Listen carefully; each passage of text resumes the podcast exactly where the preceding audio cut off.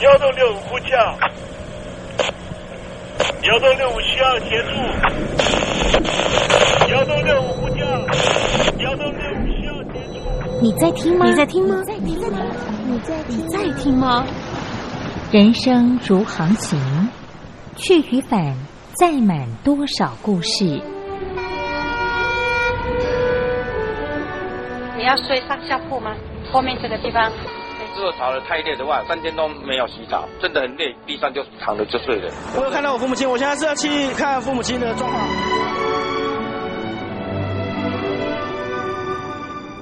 聆听故事湾，让每个故事找到属于自己的码头。我到了那儿以后，我们就往妈妈家去。我一到那边，就感觉我妈妈已经她能够活活下来都不容易。我知道，她没她没跟我讲，我也不敢问，好好苦。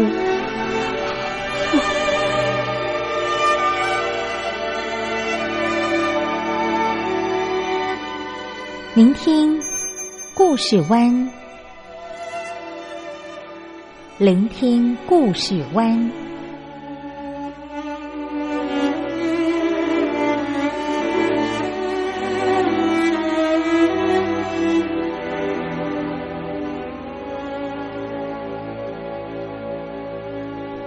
故事总有一个停泊的港湾。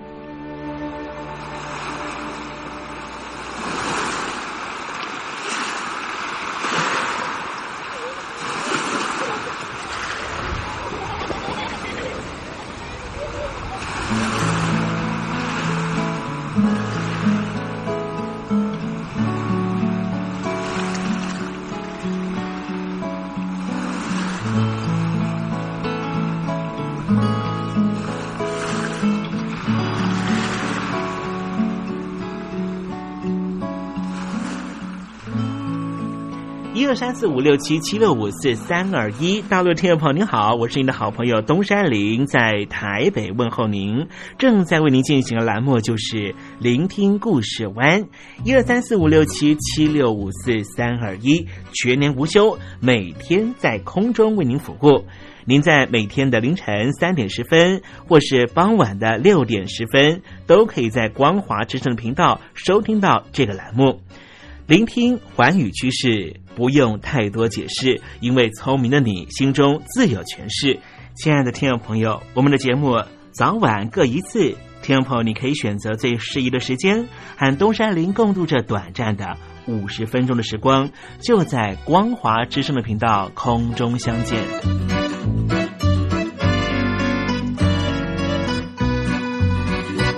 听众朋友，收听、聆听故事湾东山林的节目，到底能够听到什么样的内容呢？尤其啊，我们环宇全世界，焦点放到神州大陆啊，光是整个中国大陆呢，就有将近九千家不同的大大小小的电台了。我们的节目到底有什么不一样的地方呢？嗯，让东山林自吹自擂一下吧啊。宫中频道何其多，赵钱孙李挺能说。热点平地上直播，仔细听来差不多。直播室外领导多，你说他能怎么说？开场才说茶黑窝，碰上土狼不敢摸。主播低头翻翻稿，导播左右反复搓，想到孩子泪婆娑。好了好了，都别说，且听东山林怎么说。东山林不是红太狼，也不是那喜羊羊，亲亲海上一叶舟，才能自在自在说。客官呐、你拉把椅子随便坐，袒胸露背床上卧，怎么自在怎么做，就当这是自己家，自己家。睁大眼睛，Showtime Hello，听众朋友，你好，我是你的好朋友东山林，在台北问候您。正在为您进行的栏目就是聆听故事湾啦。为什么节目的开场要这样的隆重呢？因为在凌晨三点钟的时候才进行我们的节目啊。听众朋友可能正在打瞌睡之中，或是呢在睡梦之中，所以呢要赶快把听众朋友呢让他瞌睡虫踢到九霄云外啦。听众朋友，今天的节目非常的精彩，千万不要错过喽。那么精彩的内容到底包含了什么呢？赶快让东山林为您报告。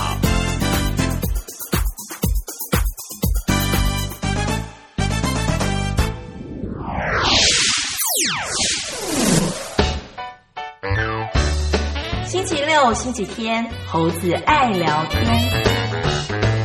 今天是爸妈父亲节，祝愿所有的爸爸们呢都是父亲节快乐了啊！好，节目的一开始呢，先来谈谈这个美国总统特朗普呢和他这帅气的小儿子的互动啊。两个人呢先前呢啊推出了一档专访的节目了啊。小特朗普呢就问了他的爸爸说呢，哎，美国到底有没有外星人呐？哎，他就说呢，在这个新墨西哥州的。罗斯威尔啊，曾经发生过飞碟坠落的事件了啊，就问他爸爸说呢，爸爸会不会开放那里给大家参观了？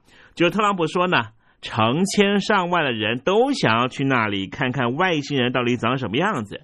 罗斯威尔呢是一个非常有意思的地方，很多人想知道它发生了什么事。不过对于这个地方呢，特朗普特别说了，我不会告诉你我都知道些什么。我只能告诉你，那里非常有趣，所以啊，感觉上呢，这个老特朗普了哈，就是呃，这个美国总统呢，语带玄机，秘而不宣啊。但实际上呢，美国的国防部已经决定要对外界来公布关于飞碟的部分研究成果。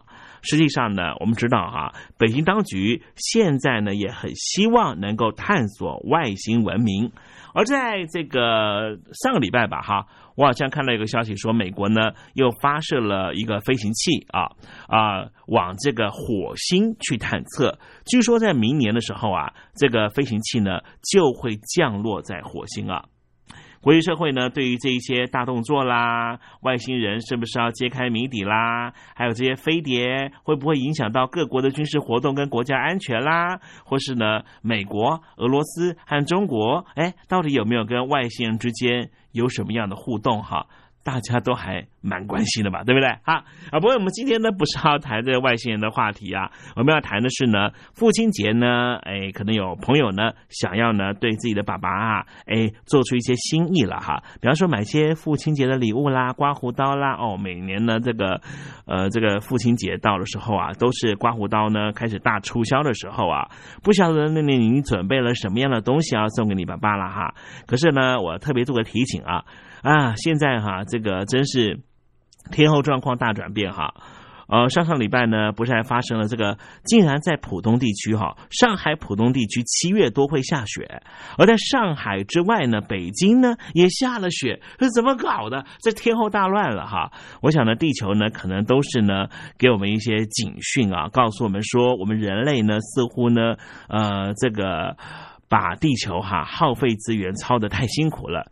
如果可以的话哈，我们就从自己做起啊。从今天呢准备的父亲节礼物呢，我们包装纸呢少包一装啊。然后呢，呃，最好这个包装盒呢也不用了哈，直接呢把礼物呢献给你爸爸。我想你爸爸呢啊不会因为呢包装盒的大小或者包装纸的颜色而去评价这个礼物好还是不好。你说是不是呢？哈，好，我们待会呢跟听众朋友谈谈这方面的话题，就在时政你懂得的环节里面，可不可以呢少一点包装了哈？就是呢用真真实实的样态去跟消费者见面啊。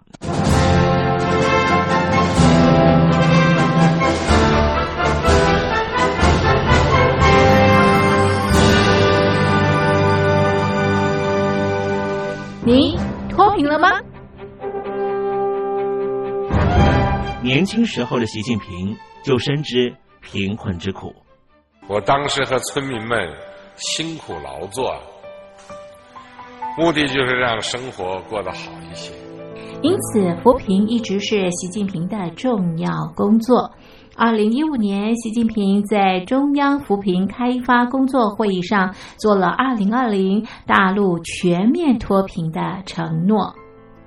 到二零二零年，我国现行标准下农村贫困人口实现脱贫，是我们的庄严承诺。一诺千金，全社会要行动起来，进锐出战，精准施策。于是，一场脱贫攻坚战席卷大陆。为了打赢扶贫攻坚战，大陆提出了精准扶贫。世界上大部分采用的扶贫方式，都是将扶贫的钱平均分给贫困者。中国的精准扶贫则完全不同。为了让资金使用更高效，扶贫效果更好，中国根据村子的特点以及每户村民档案记录的不同情况来分配钱，安排不同的扶贫方式。于是，有的村子做起了旅游业，有的村子通过修路大桥，极大的增加了农产品的销量。有些没有工作能力的老人，给他们生活所需资金保障；有些缺乏劳动技能的，给他进行职业培训。中国扶贫就是这样结合村子的特点与个人的情况，以个性化定制为每个贫困户找出脱贫方式。这就是中国扶贫的精准度。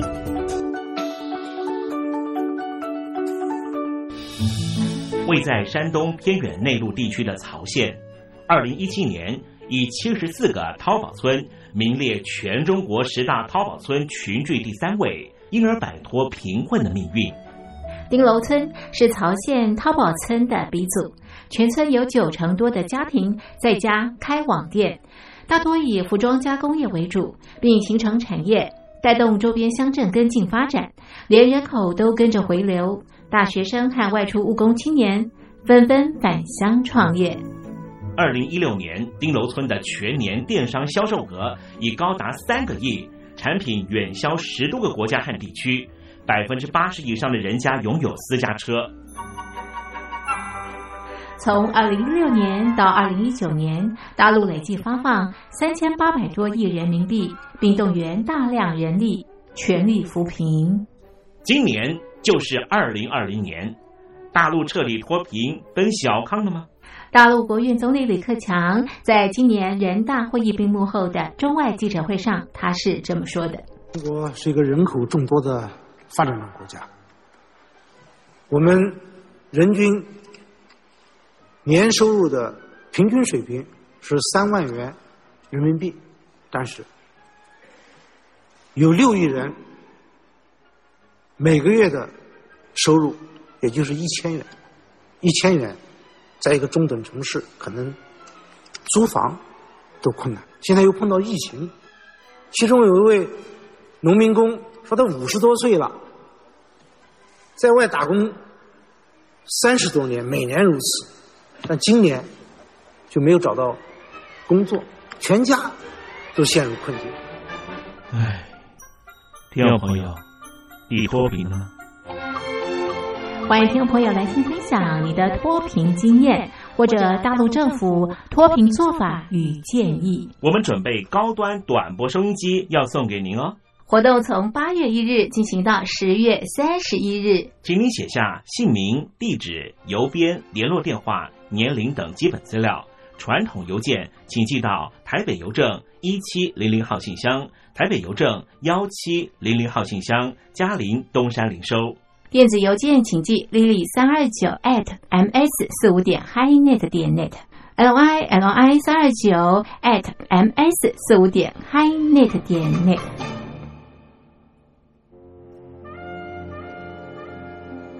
你脱贫了吗？大陆全面脱贫了吗？现在，请习近平同志讲话。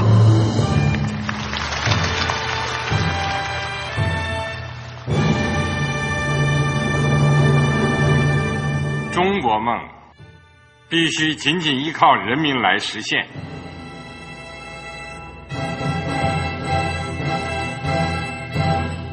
好国民得关心家事、国事、天下事。呃，谢谢发言人。我们注意到啊，现在那个外面有很多关于前中央政治局委员周永康的一些消息和报道。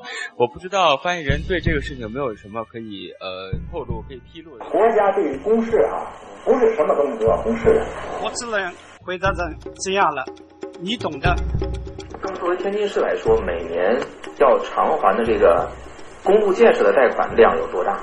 哎，这个。郝国民得回避时政敏感议题，因为他这个这个事儿我就不好再说太细。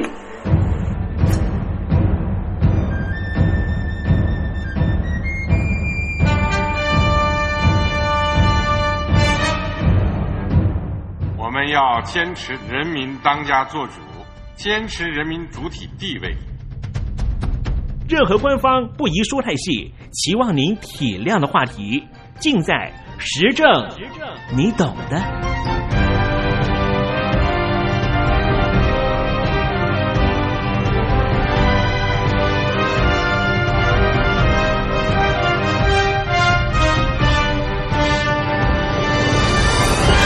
我只能回答这样了，你懂的。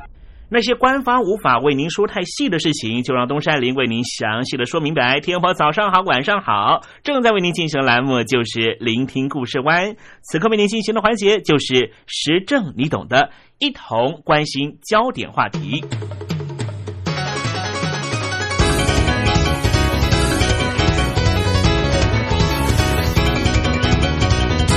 我们的生活呢，受到了许多发明的帮助，让我们的生活啊变得啊，好像呢更为的随心所欲啊。但是如果呢要回到一个更简朴的生活，确实比较困难啊。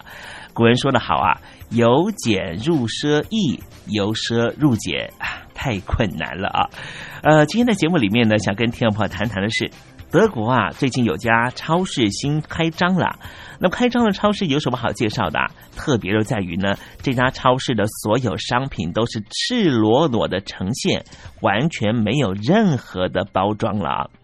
为什么想跟听众朋友分享呢？因为呢，我的一个好朋友呢，刚刚呢，哎，才从台湾呢回到了呃瑞士了哈。因为她嫁给一名德国人，他们现在呢住在瑞士啊。呃，在这个德国和瑞士的社区网站上面呢，最近都在讨论这件事情。所以呢，呃，在这个今年年初的时候，我这个朋友呢，Janet 回到台湾的时候，也跟我们分享这个事情。所以我就觉得很好奇啊，哎，一家呢完全没有包装的超市要怎么？一样去营运啊？那么实际上呢，在台湾的超市呢也是如此了哈。呃，以前呢曾经走过一段试办一年完全不提供任何塑胶袋的台湾，可是后来呢，哎，真的太困难了哈。你说呢？我们进到超市里面，或者是去买碗面啊，没有任何的塑胶袋。或是啊，盛装这个面的啊，这个碗啦，那你怎么样把这个 买来的呃面线啦，或是鱿鱼羹啦啊带回家，对不对？好，所以呢，在台湾呢，当时呢，这个政策呢没有推下去啊。虽然说中央下令要做，但是呢，我如果没记错啊，好像没有多少时间呢，立刻就废止了。也就是说呢。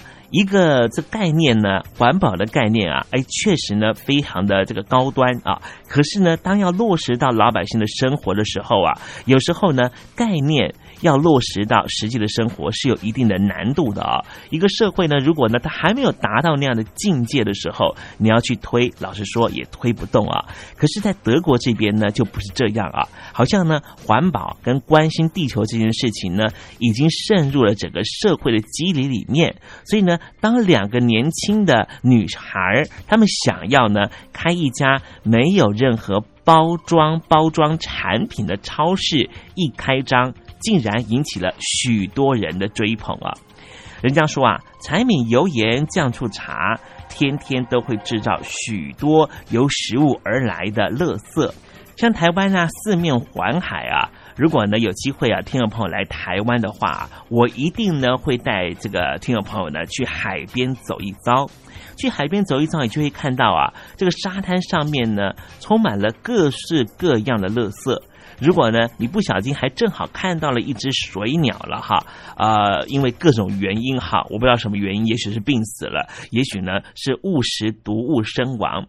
你看到呢这只水鸟呢，它逐渐腐化的身体里面，你会看到，哎，好恐怖哦，它肚子里面啊。竟然呢也有塑胶袋了哈！如果你看到这样的景况，也许你对于呢现在我们这么爱用塑胶袋这件事情呢，可能会非常的警惕了。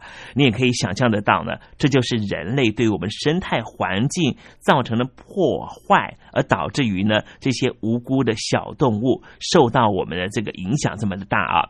那么有鉴于呢塑胶袋呢对于环保的巨大伤害啊，现在呢在欧盟啊正在立法要限制。轻型的塑胶袋的使用，就希望在十年之后能够减量一半。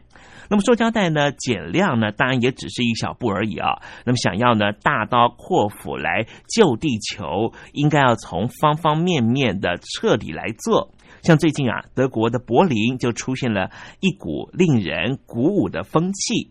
这股风气呢，就是从两个呢年轻的女孩喝了点酒之后呢，哎呀，开始做他们的春秋大梦。可是没想到呢，美梦竟然成真了啊！这两位呢是喜欢烹饪的年轻女孩啊，一位呢是来自于瑞士的莎拉，还来自于德国的米兰娜啊。那么他们呢是住在一起的这个室友啊，每次呢煮完饭之后呢，望着呢堆成小山的垃圾啊，这垃圾呢就包含了塑胶袋、保鲜膜、纸盒和铝箔纸啊，就会觉得说呢，这些日积月累的垃圾。会不会呢造成呢地球很大的伤害？而每次呢，他们看到了呃，垃圾呢呃进到了水鸟的肚子里面啦，或是呢在沙滩上面看到了好多的志工呢都在捡垃圾，亦或是呢去爬山的时候看到山里面呢垃圾四处飞的画面啊。他们就觉得呢，哎，要改变呢，不光只是呢嘴上讲一讲，一定要在我们实际的行动上面呢就做改变了。所以呢，两个人呢在某一天晚上啊啊喝了几瓶小酒之后呢，就决心说啊，与其 recycling 不如 precycling，就是呢，与其我们事后再做回收，还不如在回收之前我们不要让它存在啊。所以呢，就全面的希望呢来推动所有的食物。商品可不可以都不要有包装物啊？没想到呢，几个月之后呢，他们的美梦竟然成真了，在柏林就开了第一家的无包装超市啊！这家超市的名称也非常特别，就叫做“原厂无包装”。就这五个字了哈。那么现在呢，他们提供的商品呢有四百多种，几乎和一般的超市没有差别。但是不同的地方就在于，不管是面包、面条、鸡蛋、蔬果、白酒、红酒，还是洗发精、清洁液。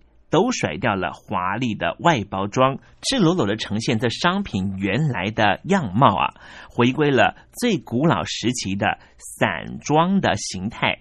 那么顾客呢就自备容器分装，需要多少就买多少。一趟下来呢，当然你花下的时间可能比到平常那种超市啊会多了一倍。但是这一种用多少买多少的概念，老实说，就跟我们古老时期的呃，可能是我们父子辈那时候的生活形态是很雷同的哦。也许呢，在这个六零年代、七零年代之后，这所谓的啊大量生产的消费文化席卷了全球之后。我们似乎呢变成一种呢经济消费的动物啊，比方说呢，去年啊我去美国玩乐的时候啊，因为呢我的表姐呢，哎正好呢住在美国哈，所以我们在那边常住了三个礼拜多的时间啊。那在这三个多礼拜的时间呢，那表姐呢就带我们呃四处走走了哈。那因为我们住他们家的关系，所以呢日常的消费也几乎呢东山林可以说是一个实际的百分之百观察。我每次啊去那美国哈，我说美国当地的 Costco，我就觉得非常非常的讶异啊。所有的，比方说鸡蛋啊，一次买呢，哇，就要买呢六七十颗哦，一整箱的鸡蛋。然后呢，我看到那个苹果哈，也是一样，它不是呢像台湾这边买苹果，啊就是你要买多少称多少，它是一次一买呢就是二十颗、三十颗啊。然后呢，我这个表姐我就问她说：“哎，那你们买那么多的这个食材啊，有没有可能呢没有吃掉，最后又要丢掉？”然后他就跟我讲说：“哎，确实有可能哎。像宝姐呢跟我讲啊，他说呢，这个美国是苹果的盛产地嘛哈，所以苹果呢在美国非常非常的便宜啊。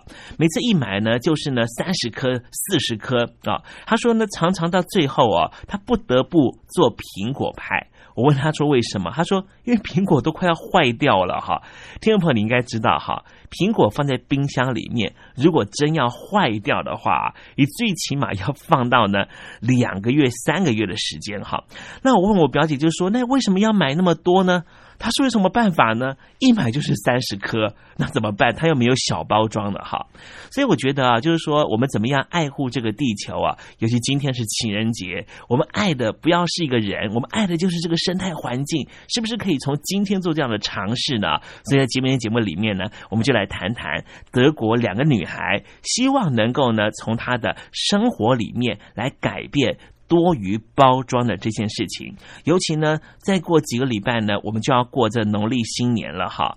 这个送朋友呢，送这个啊亲友这些过年的礼物啊。也是不是可以试着从这个零包装来尝试起了？好，我们稍微休息一下，待会儿再来谈谈呢。这两个女孩莎拉和米兰娜，她怎么样来推动所有的商品都没有包装这样的生意要怎么推下去？运作的状况如何呢？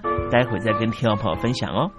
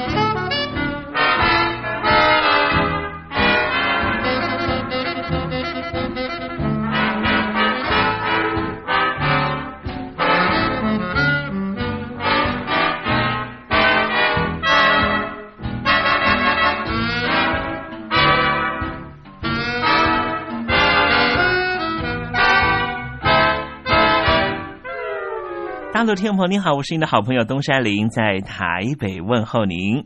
此刻为您进行的栏目就是聆听故事湾，而现在为您进行的环节就是时政你懂的全球村落这个环节了。我们来介绍的是，在德国呢有一家新的超市开张了，这家超市取名为原厂无包装，所贩售的四百多样的商品都没有包装，让产品呢啊，应该说让货品哈赤裸裸的。呈现在展示架上面了。那么消费者呢，想要买多少呢？呃，就直接拿多少。它是一个散装的形式啊。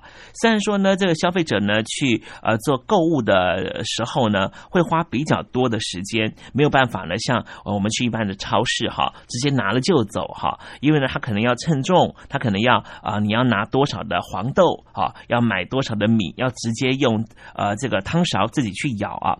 可是实际上。呢，我也必须要讲啊，这些呢有意识的环保消费行为，它原本就和方便是没有关系的了。如果你要求方便的话，那肯定是所有的东西都包装好，你一拿就走嘛，对不对？哈。可是呢，呃，这一家呢在德国柏林新开张的超市，原厂无包装上门的支持者啊，可说是络绎不绝。你就知道呢，在德国这个社会哈，这么多的消费者是多么的啊受不了过度包装的这种浪费啊！大家早就已经看不下去了，只是说呢，一直没办法找到一个可以替代的方式。没有想到，现在原厂无包装的超市出现了，很多的德国人呢就去这个地方呢来购买他们所需要的食材啊。那么当时呢，这两个老板呢，就是莎拉和米兰娜，他们只是呢很年轻的女孩，常常在这个呃喝完酒、吃完饭之后呢，就想说呢，为什么这么多的垃圾啊，那么多塑胶袋、保鲜膜、纸盒和铝箔包，就想说呢，想要改变呃现在的消费市场的行为了啊，他们就来做这样的一个推动。没想到呢，这一家叫做原厂无包装的超市就这样展开了啊。那这两个人呢？一个人呢，原来是念这个经济传播学；另外一个女孩呢，根本就是一个商店的小职员呢。那光是有想法跟勇气，但是实际上呢，也是软囊极为羞涩啊，口袋空空。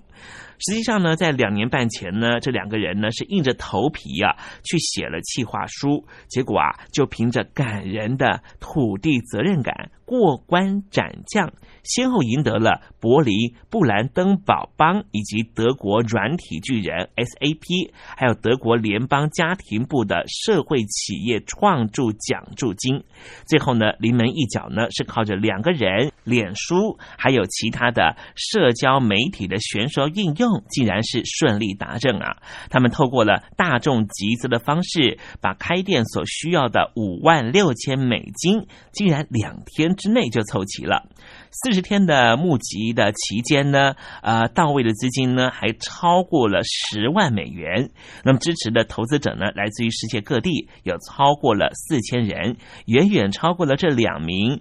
可爱的啊，这年轻的女创业家的预期啊，整个东风齐备，所以两人呢就辞职休学，全力投入这样的一个良心事业啊。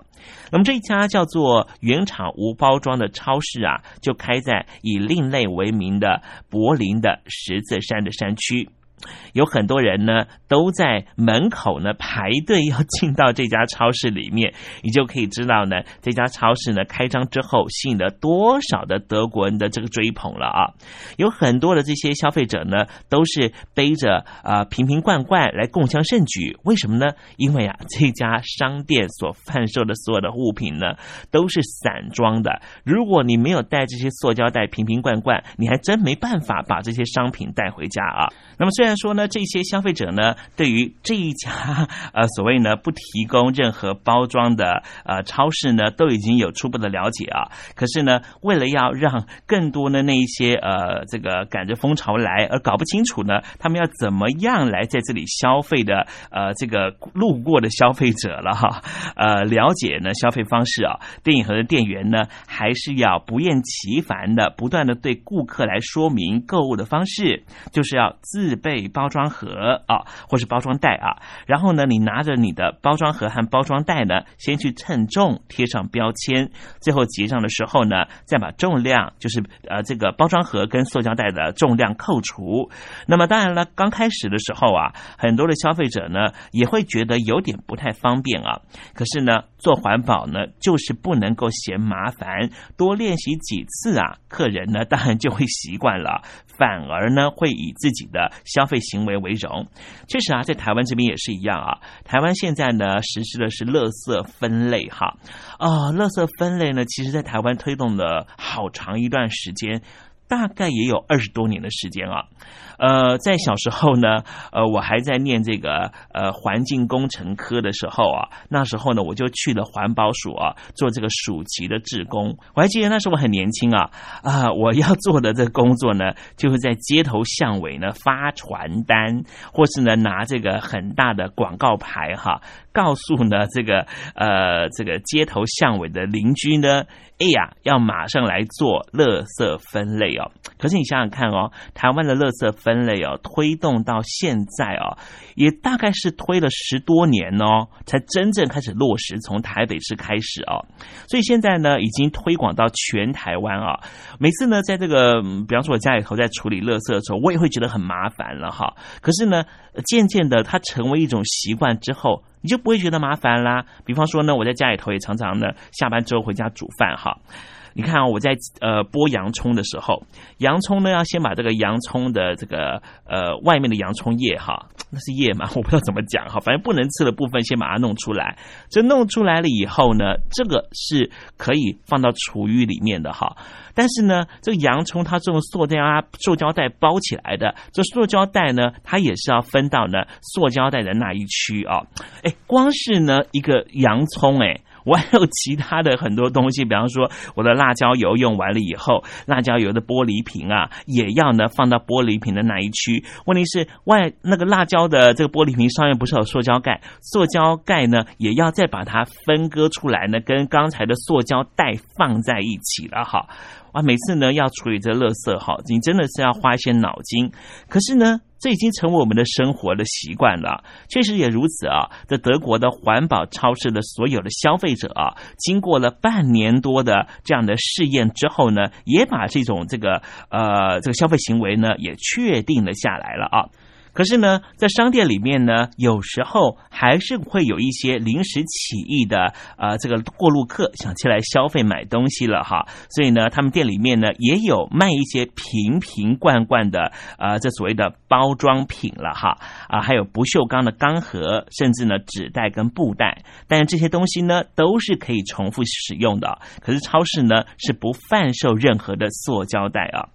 老板之一的这个沙拉呢，就说呢，这层层的包装除了会污染之外，有些呢还占据了货物成本的两成。那他们店里面的东西呢，就尽可能的就地取材，力求压低碳足迹。价格上面呢，虽然不是呢每样都能够跟一般的超市相比，但是呢，也已经开发出了一些极具竞争力的商品。比如说呢，他们最近刚刚推出的泡菜，还有不同口味的豆腐啊，都是呢全新的商品。他也说呢，价格不是唯一的竞争要素，绝对的零包装一时可能还做不到，有时候也会用到一点点的纸。可是呢，他说啊，这不是重点，重点是决心。很多的家长是带着小孩来买菜，来他们的超市呢购买商品，这也就是呢在做亲子教育的一环。这家无包装的超市啊，受到德国人的热烈支持啊，生意比想象中的还要好。但实际上呢，因为呢，所有的商品进到呃这个超市里面呢都没有包装，所以呢，在储存上面就是有很大的困难。比方说仓储啦、分装作业的工呢，就会比一般传统的超市呢还要细。呃，从原来的这个两个年轻的老板哈，女老板呢自己来做，那么现在呢已经增加到了十二名的正职和兼职的员工。三十岁的莎拉呢，就希望呢在今年呢，也也许下半年的时候呢，再开第二家的分店啊。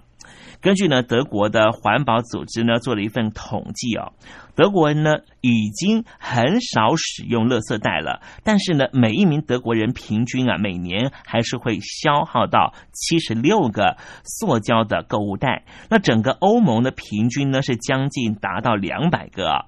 那其中百分之九十呢都是属于呢厚度小于五十微米、难以回收的轻量的塑胶袋。现在呢，全球的海底海滩有高达一亿四千。吨的垃圾的载浮载沉物也是令人觉得触目惊心。因此呢，如果听众朋友呢，你到海边来看，一定会看到很多这种垃圾袋。那有很多的海鸟的肚子里面呢，实际上也有垃圾袋。之前呢，在这个南沙群岛哈，呃，这个服役的国军官兵了哈，就说呢，他们也曾经在海龟的肚子里面哦，看到呢塑胶袋哈。其实呢，这真的是呢害人又害己。我们常常说要做环保啊，怎么做呢？就是呢，从生活开始下手啊，就是从今天开始立刻做行为上的改变。可是呢，这个商业行为的观察家呢，怎么样来看待呢？德国的环保超市这一家叫做原厂无包装的超市哦，呃，好像还不是那么乐观的看待哦。呃，这一些商业专家呢说的理由也非常简单。他说呢，因为只有极少数的人在消费的时候会坚持一定的信念。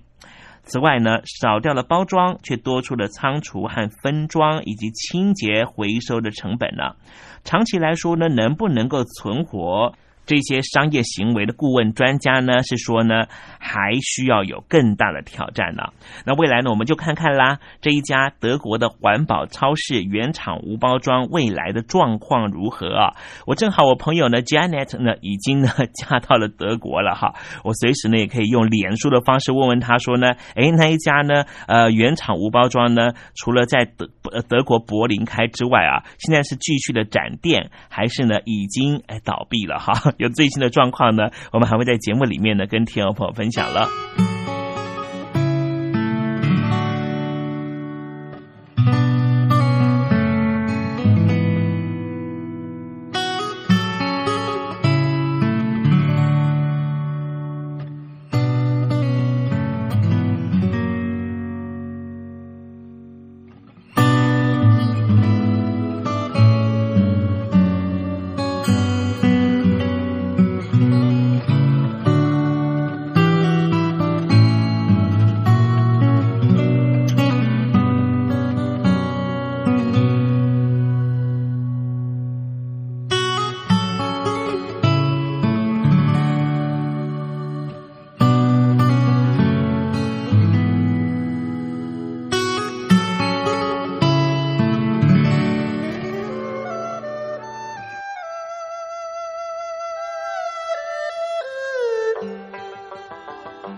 这是两岸中国人都喜欢的一首歌。小城故事多，充满喜和乐。如果主持人播错了速度。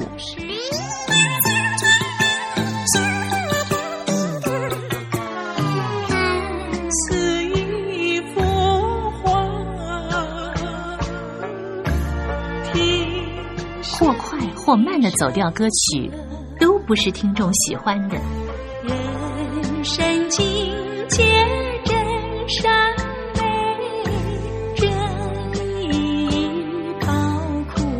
两岸和谐关系也得循序渐进，快慢相宜。小城故事真不错，请。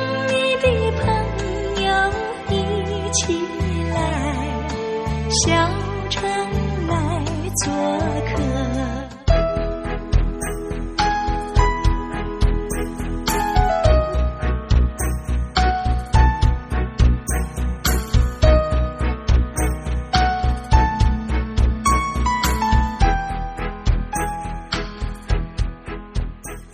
生活中少不了知性的真，生活中少不了理性的善。生活中也少不了感性的美。光华之声，永远陪伴您，生活在真善美的世界。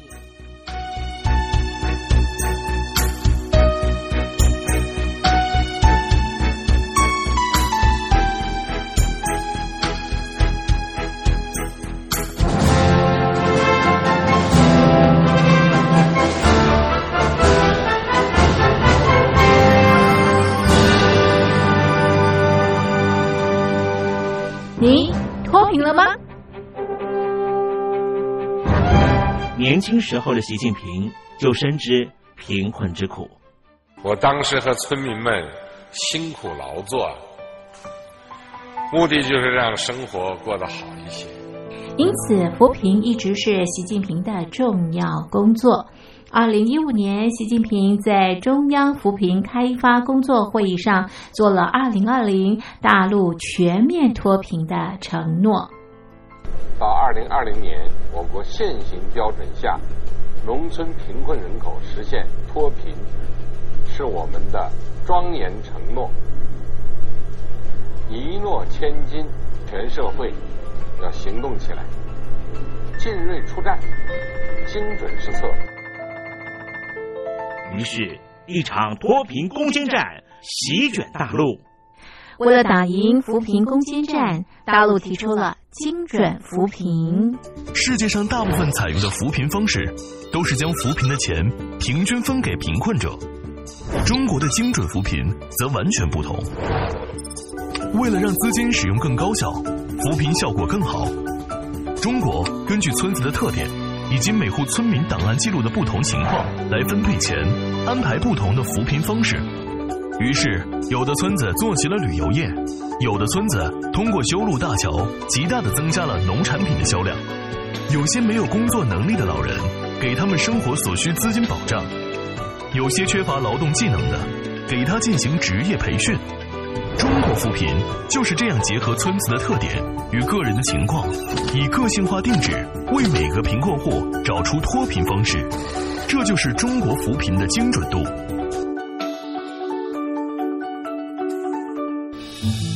位在山东偏远内陆地区的曹县，二零一七年以七十四个淘宝村名列全中国十大淘宝村群聚第三位，因而摆脱贫困的命运。丁楼村是曹县淘宝村的鼻祖，全村有九成多的家庭在家开网店，大多以服装加工业为主，并形成产业，带动周边乡镇跟进发展，连人口都跟着回流，大学生和外出务工青年纷纷返乡创业。二零一六年，丁楼村的全年电商销售额已高达三个亿，产品远销十多个国家和地区。百分之八十以上的人家拥有私家车。从二零一六年到二零一九年，大陆累计发放三千八百多亿人民币，并动员大量人力，全力扶贫。今年就是二零二零年，大陆彻底脱贫奔小康了吗？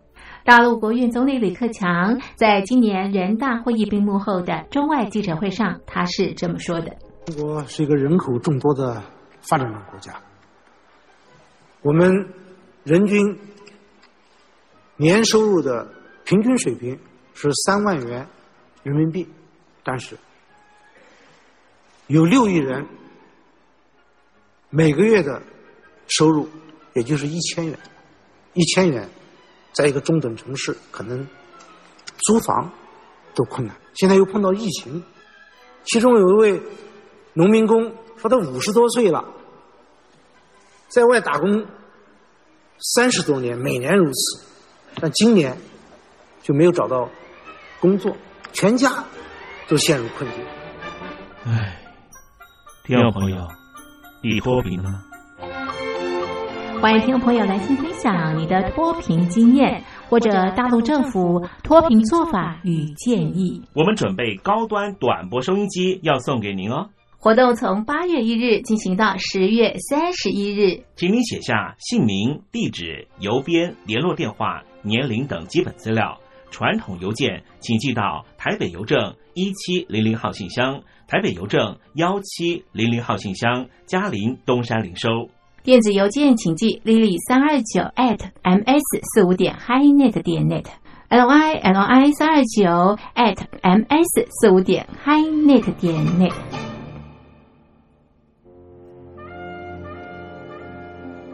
你脱贫了吗？大陆全面脱贫了吗？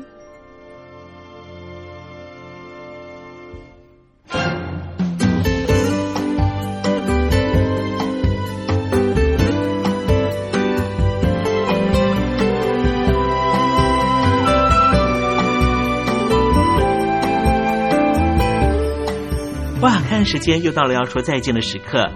无论今天东山林给了你什么样的情绪延伸，再见总是要说出口的。但是，我最亲爱的小伙伴，你知道吗？比起再见，其实我们更擅长想念。每一次的再见都是为了下一个再相聚，不是吗？我没办法确知明天还会不会在这里见到你。都说了，人世间的所有相遇都是久别重逢。不管说再见之后，你会遭遇什么人，会见到什么样的风景。如果你愿意的话，东山林每天都在这里等你。再请您和我分享你的一路精彩，好吗？再见了，我最亲爱的你，我们不见不散，拜拜。